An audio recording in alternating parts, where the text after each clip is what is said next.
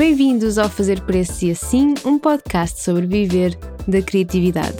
O episódio de hoje é um pouco diferente porque prometi a mim mesma que ia recomeçar a minha tese de doutoramento e isso significa que ando novamente imersa neste tema das indústrias criativas. Não sou muito fã do termo e por isso mesmo resolvi trazer-vos um episódio sobre o assunto. Ouvimos falar muito delas e vamos ouvir cada vez mais nos próximos anos, mas o que são afinal indústrias criativas?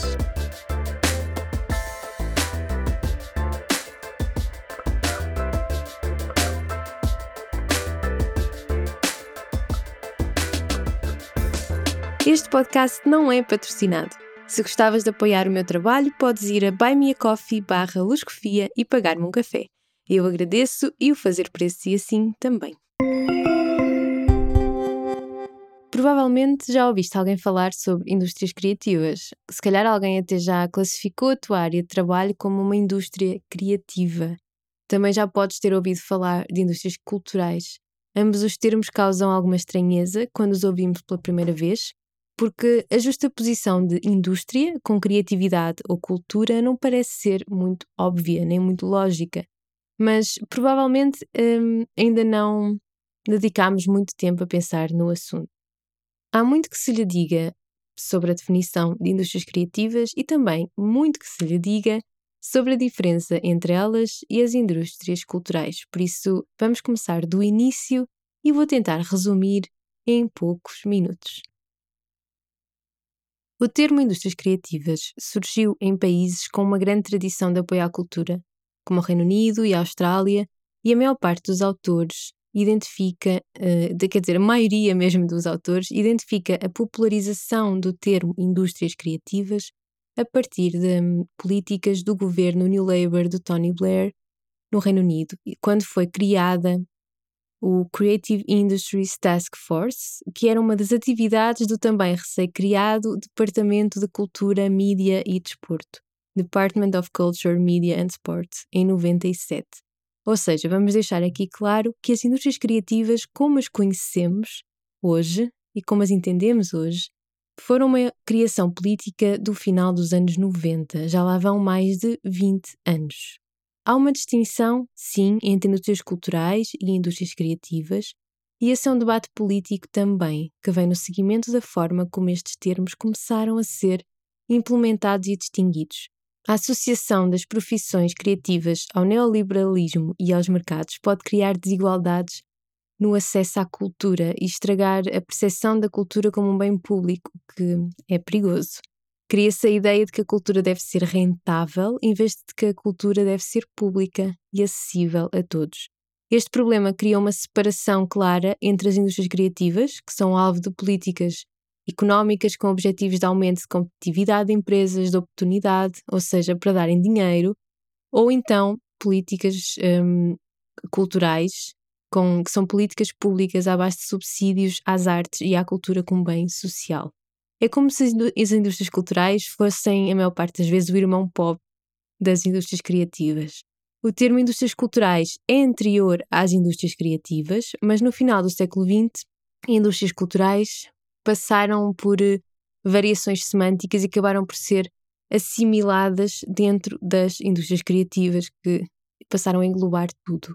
Enquanto o termo cultura, nesta altura, foi progressivamente abandonado por ser considerado elitista e exclusivo, e a intenção que isto não é uma coisa consciente, é algo que vai acontecendo ao longo de vários anos, o termo criatividade começou a ser mais adotado, mesmo em relação à área da cultura, por ser entendido como mais democrático e mais inclusivo.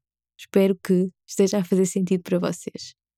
Uma parte considerável da investigação em indústrias culturais e criativas, eh, no final da última década, foi dedicada a perceber e a estabelecer limites para estas definições, mas elas ainda não reúnem propriamente consenso entre investigadores. É o que alguns investigadores chamam de terminology clutter, é uma espécie de desarrumação dos termos, das palavras, porque são usados uns ou outros sem muito critério, às vezes Uh, às vezes usa-se indústrias criativas em vez de culturais e vice-versa, porque o termo criatividade parece mais inclusivo e abrangente do que cultura.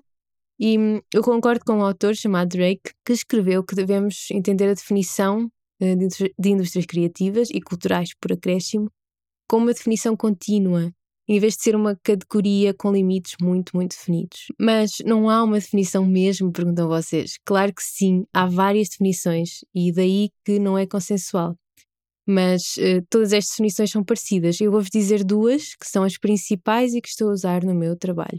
A primeira definição que vos vou falar é da Unesco e foi escrita em 2013 e que define indústrias criativas como os setores de atividade organizada que têm como objetivo principal a produção, reprodução, promoção, distribuição ou comercialização de bens, serviços e atividades cujo conteúdo deriva de origem cultural, artística ou de eh, património. A outra definição que estou a utilizar é do Parlamento Europeu e está escrita no âmbito do programa Europa Criativa. E aqui já começamos a ver as, os tais programas e políticas com o criativo lá no meio.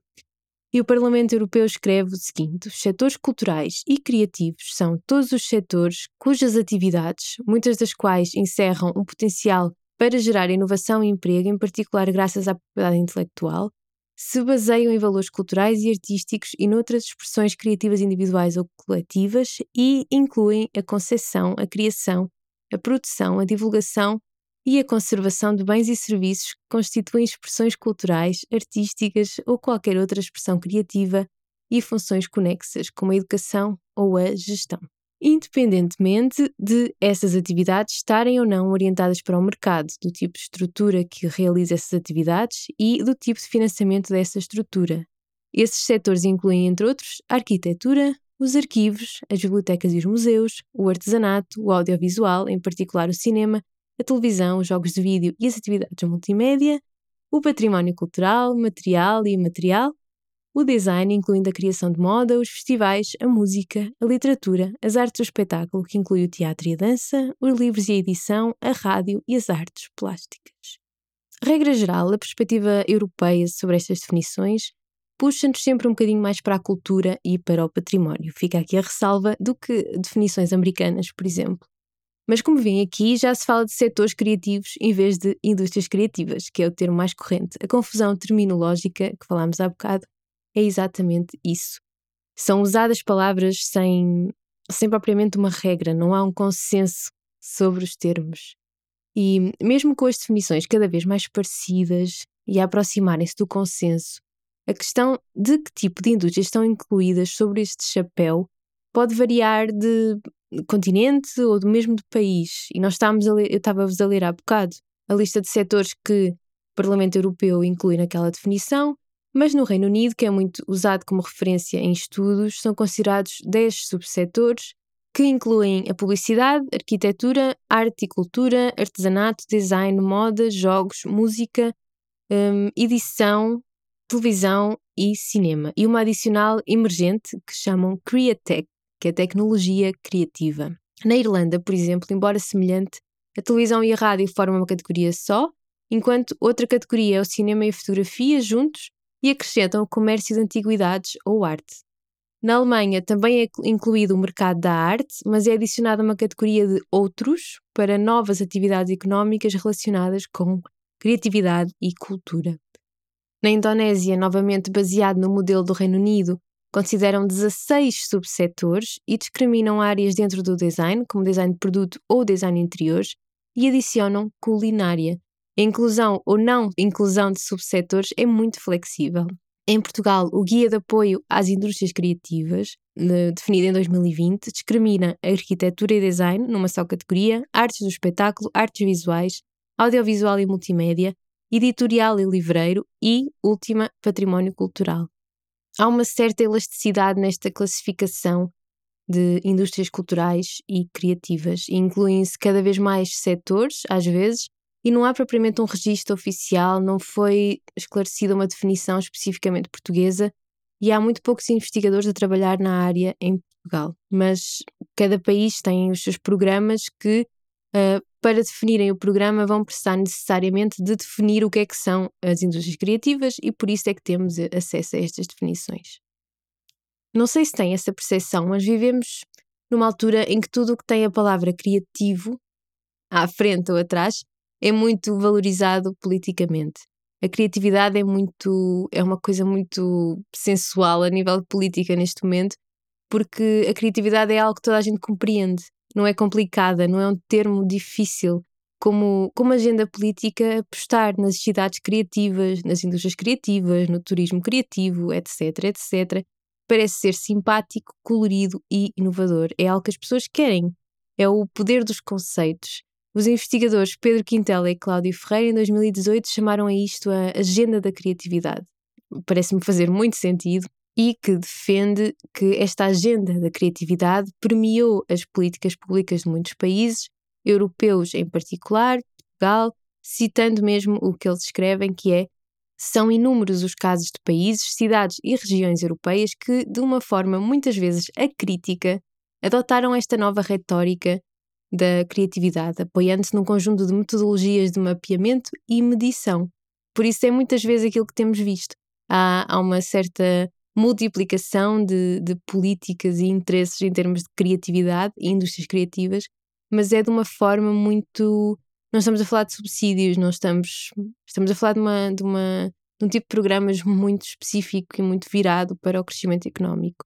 Em Portugal, o interesse pela criatividade despertou no início dos anos 2000 e a cultura ganhou destaque como elemento decisivo no desenvolvimento dos territórios, não é? Nós vemos muitas vezes esses, esses termos nos programas e, sobretudo, nos programas de apoio às artes.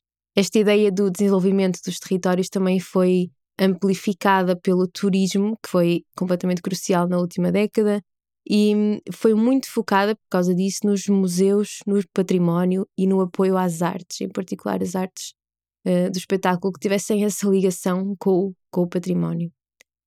Embora as indústrias criativas e culturais tenham feito parte do programa de todos os governos em Portugal desde 2009, a concretização de políticas a nível nacional foi muito frágil devido à falta de investimento público. Também não, não só por isso, mas porque não há estruturas dedicadas às indústrias criativas e há, sobretudo, falta de estratégia.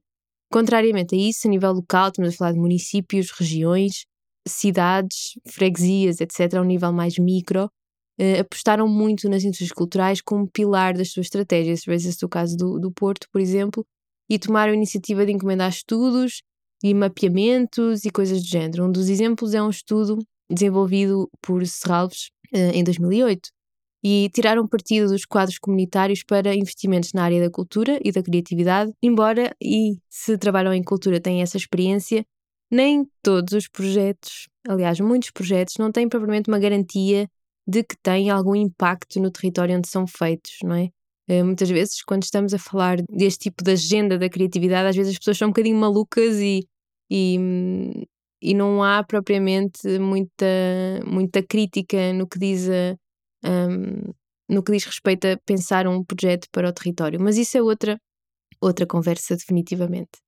O que eu vos queria trazer hoje neste episódio era a definição de indústrias criativas, falar um bocadinho sobre essa questão de ligação uh, ao aspecto político, que é completamente inegável, e se um, o termo vos faz alguma impressão, é também por causa disso, porque é muitas vezes repetido, às vezes associado a estratégias com as quais não concordamos, então acabamos por ficar muito ambivalentes quanto a esta questão de juntar indústrias e criatividade, e será que fazemos parte disso ou não?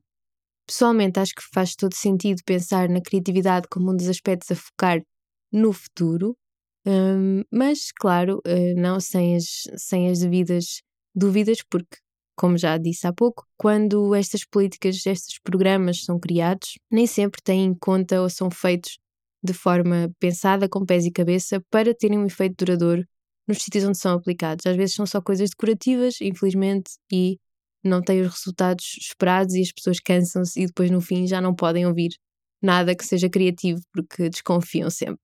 Mas lá está, isso é outra conversa e há de ficar para outro dia. Também vos trarei no outro dia um episódio sobre o que é a classe criativa, eh, de onde é que vem essa teoria e o que é que significa. Mas agora passemos à despedida.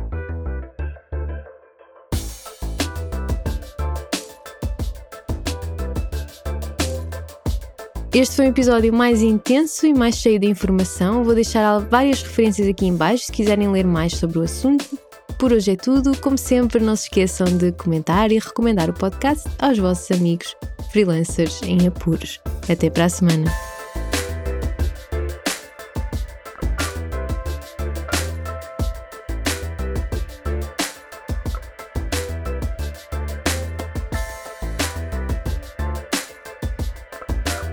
Este podcast não é patrocinado. Se gostavas de apoiar o meu trabalho, podes ir a buymeacoffee barra e pagar-me um café.